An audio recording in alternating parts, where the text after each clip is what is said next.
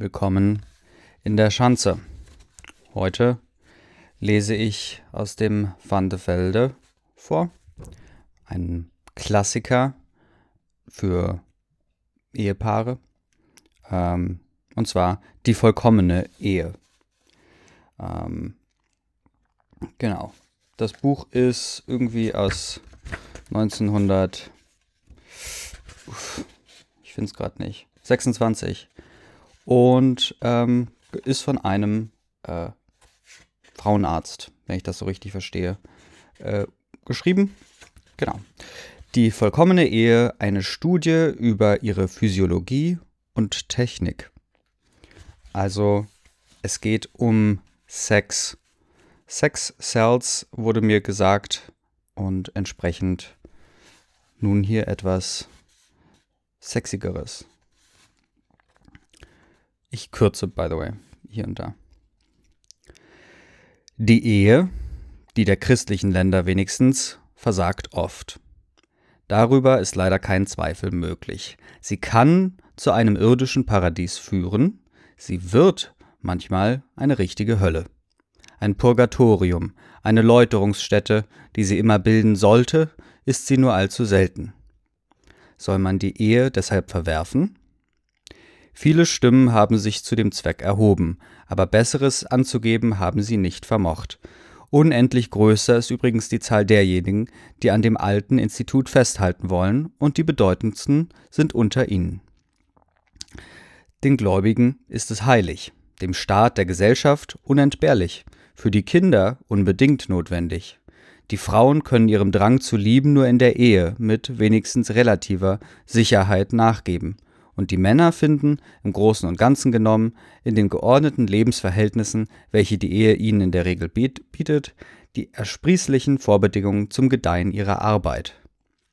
Aus diesen Gründen und vor allem, weil ich in jener Dauergestalt der monogamen Liebesverbindung ein Evolutionsergebnis des Geschlechtstriebes erblicke, das den Egoismus dieses Triebes in weitestgehendem Maße in Altruismus umsetzt, bekenne auch ich mich zu der Ehe. In der Ehe wird viel gelitten. Ohne die Ehe aber wäre noch weit mehr Leid zu ertragen.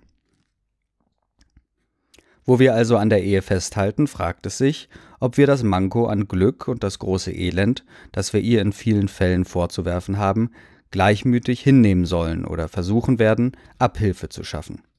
Kein Mensch, der wie der Arzt, besonders der Sexologe und der Frauenarzt, in der Lage ist, oft hinter die Kulissen des Ehelebens zu schauen wird mit seiner Antwort auch nur einen Augenblick zögern.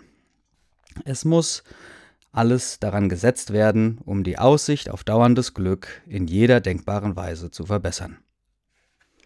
Die vier Eckpfeiler für das Gebäude von Liebe und Glück der Ehe sind erstens eine richtige Gattenwahl, zweitens eine gut psychologische Einstellung der Gatten überhaupt und zueinander insbesondere, drittens eine den Wünschen des Paares entsprechende Lösung der Progeniturfrage, also der Kinderfrage. Viertens ein harmonisches, blühendes Geschlechtsleben. Über die Gattenwahl kann man Vernünftiges bei jedem ernsten Autor lesen, der über das Geschlechtsleben des Menschen, über die sexuelle Frage, über die Ehe geschrieben hat, sei er nun Arzt, Theologe oder Philosoph, sei es, dass er seine Ratschläge schon vor Jahrhunderten oder erst im vergangenen Monat erteilte. Ich brauche also das oft Gesagte nicht zu wiederholen, was übrigens nicht in dem Rahmen dieser Arbeit liegen würde, kann nur bedauern, dass die guten Ratschläge noch immer zu wenig beachtet werden und dass die Mehrzahl der Menschen noch stets ohne Gattenwahl, sondern vollkommen blindlings tappend in die Ehe hineingeht. Sowie mit meiner Stimme den Chor derjenigen verstärken, welche den Wert einer möglichst tadellosen Gesundheit als in erster Linie mit maßgebend bei der Wahl betonen. Denn nichts, oder jedenfalls wenig, belastet das Konto einer Ehe von vornherein und dauernd so sehr wie ein derartiger Fehler. Die Psychologie der Ehe gehört ebenfalls nicht zum eigentlichen Thema dieser Abhandlung, bliblablub. So. Ihre größte Gefahr, äh, ihre größte Gefahr ist die Langeweile und die damit eintretende Entfremdung, durch welche die Frau, gänzlich auf die Ehe eingestellt, wie sie ist, während der Mann als Hauptinteresse seine Arbeit hat, wohl am schwersten leidet. Zitat die intellektuelle und moralische Verlassenheit, in welcher der Mann die Frau lässt, ist unendlich viel schmerzlicher und peinlicher als der Despotismus, die Gewalttätigkeit, die Brutalität, gegen welche sich die öffentliche Meinung mit so großer Entschiedenheit aufbäumt. Denn diese sind sichtbare, grobe, oft nur zeitweise bestehende Übel, gegen welche gerade die erwähnte Reaktion der öffentlichen Meinung schon ein wenig Trost bringt, während die Verlassenheit ein unsichtbares, unfassbares Elend bildet, das jede Abwehr unmöglich macht, aber jede Stunde des Tages und jeden Tag des Lebens vergiftet, weil es ein Nichts ohne Hoffnung, ohne Aussicht bedeutet und weil die Entmutigung, die aus ihr hervorgeht, mit den Jahren schlimmer wird und schwerer zu ertragen ist als jedweder heftige, aber vorbeigehende Schmerz. Nächstes Zitat. Der Mann sollte es sich zur Pflicht machen, die Frau an seiner Arbeit teilnehmen zu lassen, sich für ihr Leiden zu interessieren, ihrer Aktivität Führung zu geben, ihrer Unsicherheit zu beheben. Zitat Ende. So, oder jedenfalls in ähnlichem Sinne haben viele andere Menschen gesprochen, zum Beispiel auch Albert Moll, der schon in der ersten Auflage seines Handbuchs der Sexualwissenschaften sagte, neues Zitat, gerade wenn es möglich ist, dass die Frau als kluge Gehilfin, wenn auch nur in Kleinigkeiten, dem Manne in seiner Arbeit zur Seite steht, wird hierdurch das innere Band der beiden Eheleute außerordentlich gefestigt. Vielleicht hängt damit zusammen, dass wir bei kleinen Kaufleuten, wo die Frau gelegentlich dem Mann im Laden hilft, auch bei kleinen Handwerkern, wo die Frau gelegentlich den Mann noch in diesem oder jenem unterstützt, verhältnismäßig recht glückliche Ehen finden. Zitat Ende. Ich stimme derartigen Auffassungen mit voller Überzeugung bei, möchte nur hinzufügen, dass die Frau auch viel zur Verhütung der fatalen ehelichen Langeweile beitragen kann, wenn sie ihrerseits Interesse zeigt in Angelegenheiten, für die sie auch die Teilnahme ihres Mannes zu erwecken vermag hat die Frau zum Beispiel ein gutes Buch gelesen, eine Reisebeschreibung studiert, einen Vortrag angehört und versteht es, dem Gatten davon auf fesselnde Art zu erzählen, so wird sie manchmal seine Gedanken in wohltuender Weise von der Arbeit, den Geschäften, von Ärger und Sorge abzulenken wissen. Allerdings, der Mann muss ihrer Plauderei Verständnis entgegenbringen können. Gerade, ich erinnere nochmal, das Buch ist von 1926. Gerade in solchen relativen Kleinigkeiten, die im Leben doch so unge ungemein wichtig sind, weil sie Stimmung erwecken oder verderben, ist es der Takt, welcher den beiden Gatten den richtigen Weg zeigen muss. Nur anhand des Takt genannten Führers kann der eheliche Berg der Läuterung überhaupt bestiegen werden wenn es in der angedeuteten Weise gelingen kann, die immer drohende geistige Entfremdung der Gatten zu verhüten, das wirksamste Mittel bleibt doch stets ein zusammen gehegtes Interesse für irgendetwas, das beide in gleichem Maße fesselt. Möge dieses Etwas nun in der Züchtung von Blumen bestehen oder im Sammeln von Briefmarken, in Musik oder in Sport, im Schachspiel oder in der Freude am Autofahren, an Reisen, an gemeinsames Steckenpferd hält die gegenseitige Teilnahme rege welches Interesse aber könnte Eheleute stärker fesseln als die Liebe und Sorge für die gemeinsam erzeugten Kinder? Kinder bilden das stärkste geistige Band in der normalen Ehe, und die Paare, welche diese uralte Wahrheit verkennen, werden das oft genug bereuen. Indessen, dass das Problem der Progenitur für viele Menschen nicht so einfach liegt wie für die Beneidenswerten, die sich da überhaupt keine Frage stellen, weil sie ihre Lösung getrost höheren Mächten überlassen, Wer empfindet das tiefer als der Frauenarzt?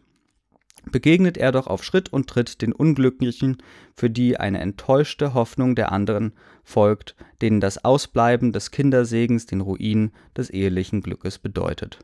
Sieht er doch jeden Tag hinein in ein Schlafzimmer, das vom Gatten aus Furcht vor den Folgen gemieden wird, kennt er so manches, ach so manches Ehebett, in dem die Gattin nur mit Bangen und Beben ihren sonst geliebten Mann erwartet, weiß er doch, wie viel Ehen einzig und allein aus Angst vor Schwangerschaft in die Brüche gehen. Die Besprechung dieser für das eheliche Glück äußerst wichtigen Probleme gehört gewiss zu der Aufgabe, die ich mir gestellt habe. Allein sie setzt die Kenntnis der normalen Lebensverrichtungen der Geschlechtsorgane voraus. Deshalb soll ihr die Physiologie der Ehe in diesem Buche vorhergehen. Damit komme ich jetzt zum eigentlichen Gegenstand der vorliegenden Arbeit. Ein harmonisches, blühendes Geschlechtsleben habe ich als den vierten Eckpfeiler für das Gebäude des ehelichen Glückes erwähnt. Er soll sehr stark sein und gut gefügt, denn er hat einen großen Teil der Gesamtlast zu tragen.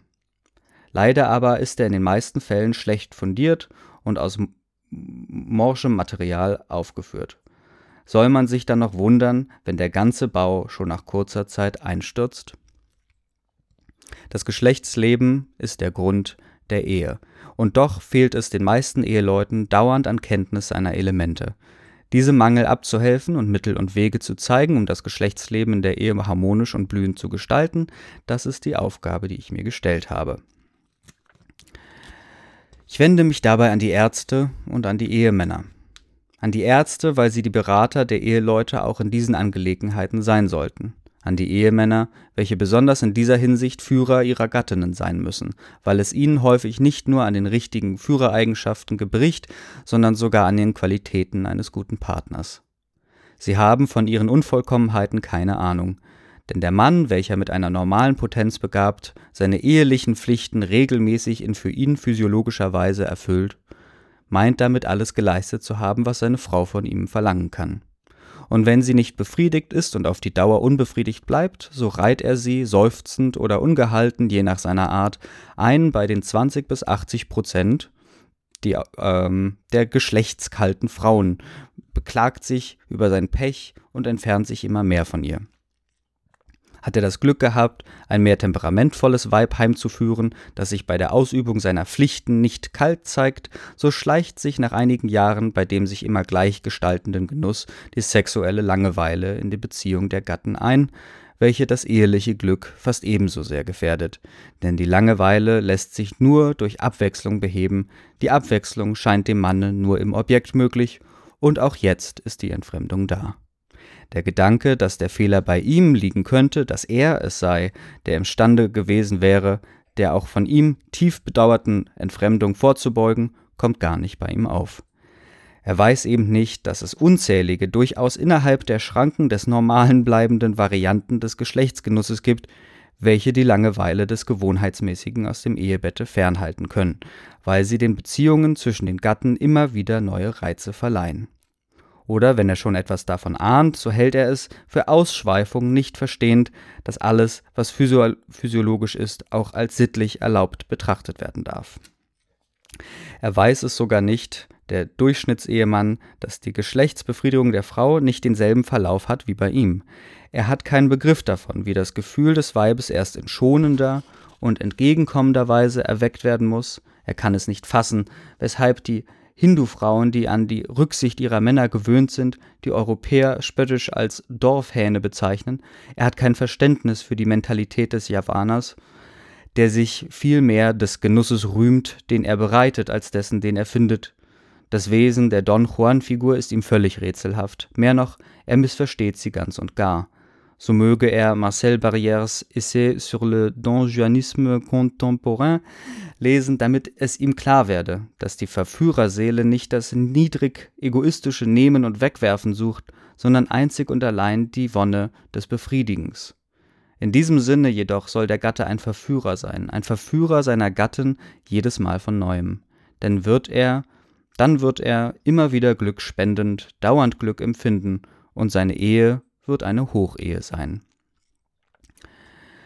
Wenn nicht Liebesgenie ihn führt, so braucht der Mann, will er diesen Aufgaben gewachsen sein, Kenntnisse, er muss wissen. Die folgenden Abschnitte dieses Buches können ihm dazu verhelfen. Teilweise werden sie sich auch von Laien ohne Schwierigkeiten lesen lassen, zum anderen Teil aber müssen sie studiert werden. Denn meine Ausführungen sollen, wenn ich sie auch von überflüssiger Gelehrtheit freihalten will, einen durchaus wissenschaftlichen Charakter tragen.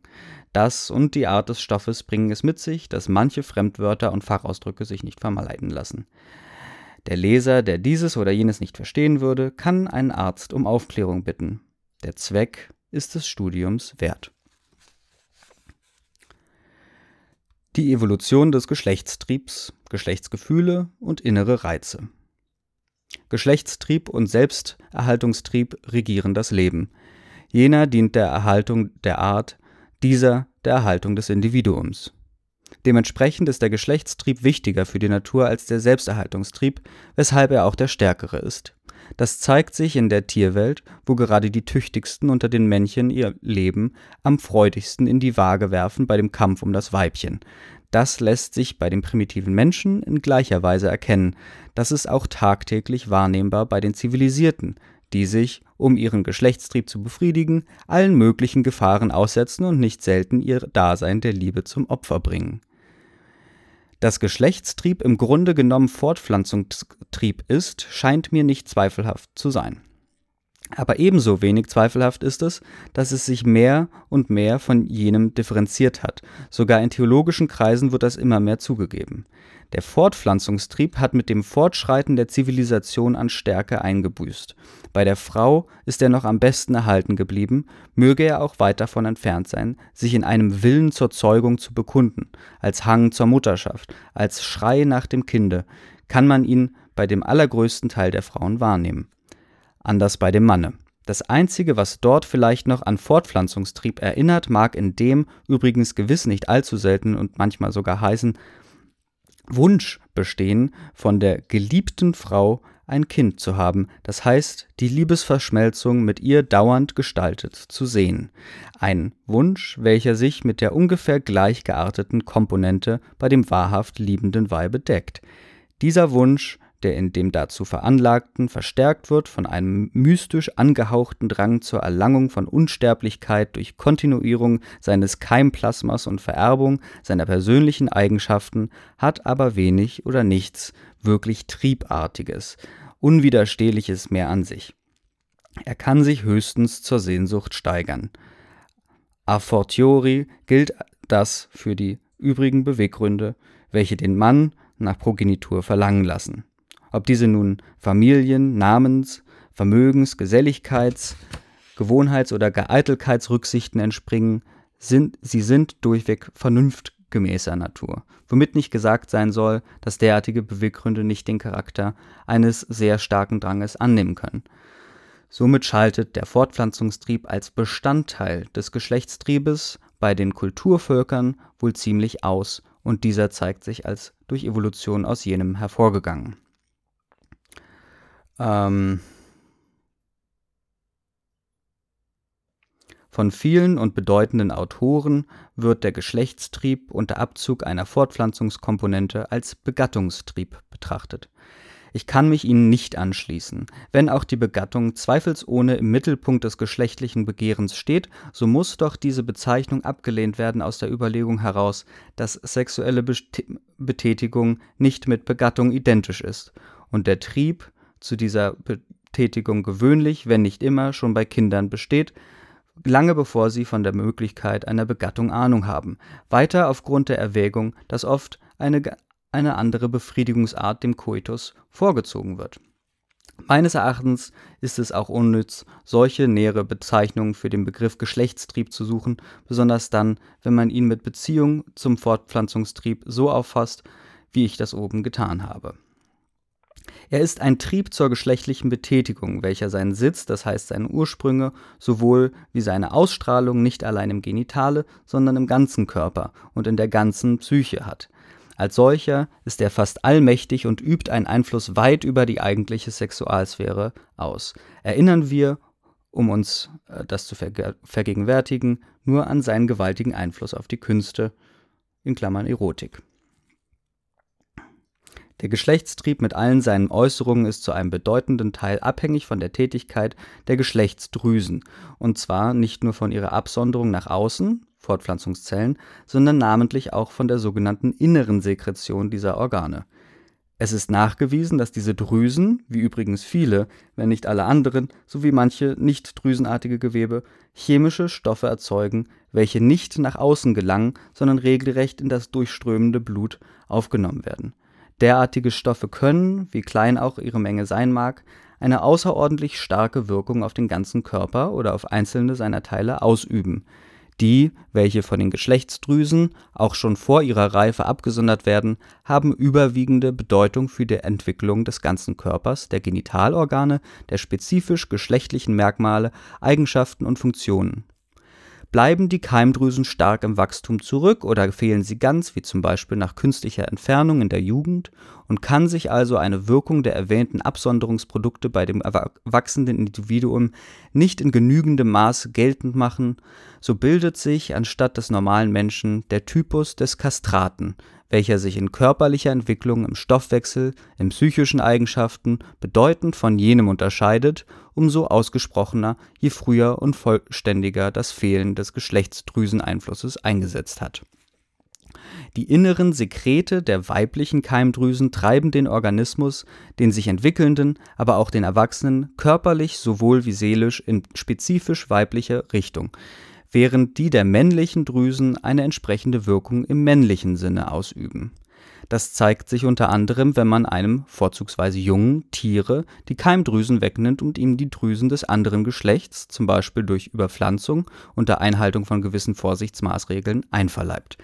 Seine Eigenschaften, auch seine sexuellen Neigungen, seine Annäherungsversuche bewegen sich darauf in derjenigen Richtung, welche den neu erhaltenen Geschlechtsdrüsen entspricht, und sein Körper sowie dessen Funktionen ändern sich in entsprechender Weise, sofern sie schon bestehende anatomischen Verhältnisse das überhaupt noch zulassen.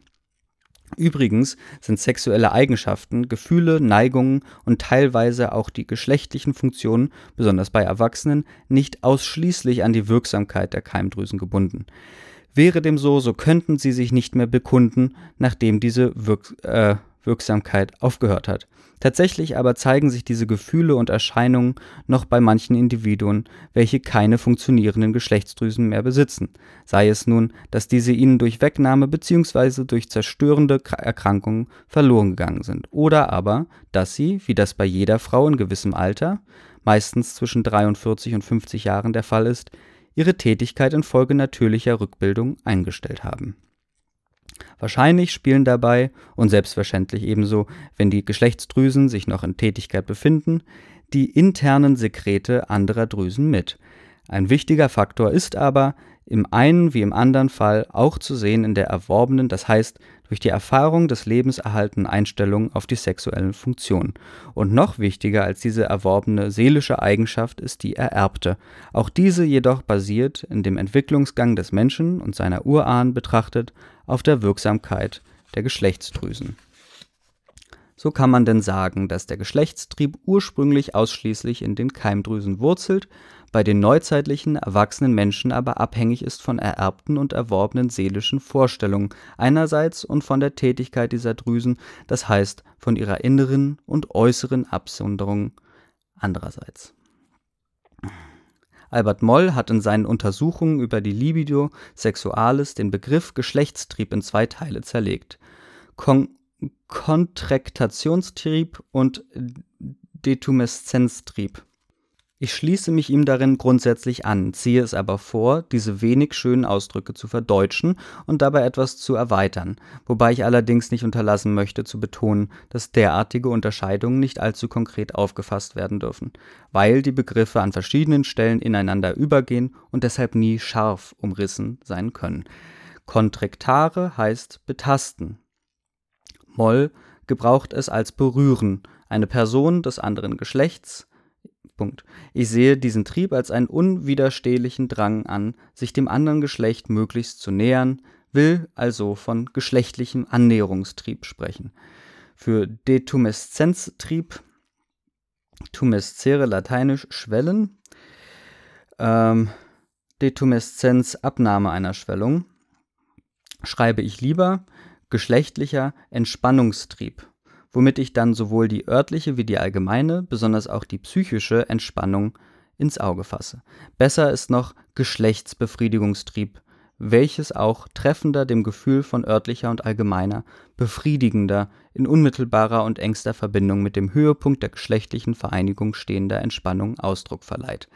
Da aber Entspannung mehr mit Molls Detumeszenz übereinstimmt, werde ich das Wort ebenfalls beibehalten und die beiden von ihm genannten Ausdrucksweisen durcheinander gebrauchen. Die Auffassung von Hermann Rohleder in das gesamte Geschlechtsleben des Menschen und anderen, die noch eine dritte, eigentlich eine erste oder zweite Komponente, den Tumeszenztrieb annehmen, muss ich ablehnen, weil ich diesen nicht als selbstständig anerkennen kann. Denn die wachsende Spannung ist bis zum Anfang des Koitus Begleit- und Folgeerscheinung des Annäherungstriebes. Von da an bis zum Orgasmus, der zu gleicher Zeit Gipfel des Aktes und Anfang der Entspannung, also Befriedigung im doppelten Sinne ist, stellt aber die Spannungstendenz, wenngleich sie immer weiter steigt und schließlich maximal wird, doch auch dann noch stets kein Trieb an sich dar, sondern ist Mittel zum Zweck, das heißt, um zu der angestrengten Befriedigung zu gelangen, anders gesagt, sie gehört vom Beginn des Koitus an zum Geschlechtsbefriedigungstrieb. Wenn auch der Entspannungstrieb in bedeutendem Maße von äußeren Reizen, sowohl von seelischen Impulsen abhängig ist, steht er doch, speziell beim Manne, stark unter dem unmittelbaren Einfluss des jeweiligen Zustandes in den Geschlechtsorganen, namentlich im Hinblick auf die Anhäufung des Samens, so dass er mitunter einen fast reinen Entleerungstrieb darstellen kann. In der Tierreihe besteht auch bei den weiblichen Wesen eine weitgehende Abhängigkeit zwischen Entleerung der Eierstöcke und Entspannungstrieb am stärksten ausgeprägt ist sie bei den Fischen vorhanden. Bei den höheren Tieren lässt sich ein Zusammenhang zwischen diesem Teil des Geschlechtstriebs und der Ovulation in Form der Brunsterscheinungen deutlich erkennen. Im Laufe der Entwicklung des Homo sapiens aber haben sich der Geschlechtsbefriedigungstrieb des Weibes und die Ausstoßung der Eizellen mehr und mehr voneinander losgemacht. Dennoch, so vollständig wie gewöhnlich angenommen wird, ist diese Trennung auch bei der jetzigen Frau doch nicht. Es sind, wie wir später im Kapitel 3 sowieso äh, sehen werden, Andeutungen vorhanden, die auf noch immer bestehende Zusammenhänge hinweisen. Wiederholen wir kurz und schematisierend das Gesagte, dann sehen wir, dass der Geschlechtstrieb Geschlechtsbetätigungstrieb im Grunde genommen von der Absonderungstätigkeit der Keimdrüse abhängig ist, deren innere Sekretion seine erste Komponente, den Annäherungstrieb, beherrscht, während ihre Absonderung nach außen seinen zweiten Bestandteil, den, den Entspannungstrieb, Geschlechtsbefriedigungstrieb, regiert. Ja, also das ist doch mal eine gute Zusammenfassung. Ähm, Sekret nach innen, Sekret nach außen. Um den zum Annäherungstrieb verdichteten Geschlechtstrieb kristallisieren sich allerlei Gefühle und Gedanken, es bildet sich der seelische Komplex der indifferenzierten Liebe. Es ist jedoch nicht mehr als ein Entwicklungsstadium im Geschlechtsleben des einzelnen Menschen. Über kurz oder lang systematisieren sich die Liebesgefühle, während sich der seelische Komplex immer weiter ausbreitet, stets neue Gedankengruppen mit einbezieht, bis er schließlich einen übergroßen Teil der psychischen Vorstellungen in seinem Banne hält, werden die Assoziationen mehr und mehr beständig und ihr Strom schlägt eine bestimmte Richtung ein. Der Gegenstand der Liebe, anfangs nur im Halbtraum gewahrt, nimmt festere, persönlichere Form an. Die Idealgestalt der oder des zu Liebenden wird vom Geist modelliert. Bald begegnet er ihr, einem Menschen von Fleisch und Blut. Was diesem an Ähnlichkeit mit dem Ideal fehlt, dichtet er ihm in seinem Liebesdrang willig an. Eine erste, schüchterne, verstohlene Werbung, ein Wort, ein erwiderter Blick, die Flamme schlägt auf, in Freuden wird die Liebe geboren. Der Annäherungstrieb, zur Liebe entwickelt, hat von nun an Gelegenheit, sich immer weiter zu entfalten. Er grünt, er wächst, bis die gänzliche Vereinigung der Liebenden erreicht wird. In dem Augenblick, da Geliebter und Geliebte ihre Ergänzung ineinander erreichen, finden auch Annäherungstrieb und Befriedigungssehnsucht einander wieder und verschmelzen von neuem zu einem, nunmehr höheren Ganzen. Die Liebe ist ausgewachsen. Jetzt, erst jetzt kann sie blühen. Wenn ich auch zugebe, dass Gefühlskomplexe, denen man wegen ihrer Fülle, ihrer Tiefe, ihrer Beharrlichkeit doch wirklich den Namen Liebe nicht vorenthalten darf, sich in Ausnahmefällen mehr als einem Objekte zu gleicher Zeit zuwenden könnte, so halte ich doch das wesentlich monogame geprägte, monogame Gepräge einer vollentwickelten Liebe, wie der vorhin angedeuteten, über alle Zweifel erhaben. Solange der Mensch mit Seele und Sinn inbrünstig liebt, ist sein Geist dermaßen von den Gedanken an seinem Liebesobjekt eingenommen, dass er im Wesen monogam bleibt, selbst auch dann, wenn Gewohnheiten von Religion oder Rasse, Zwangs- oder Notlage ihn gelegentlich zum Geschlechtsakt mit einer anderen als der geliebten Person bringen.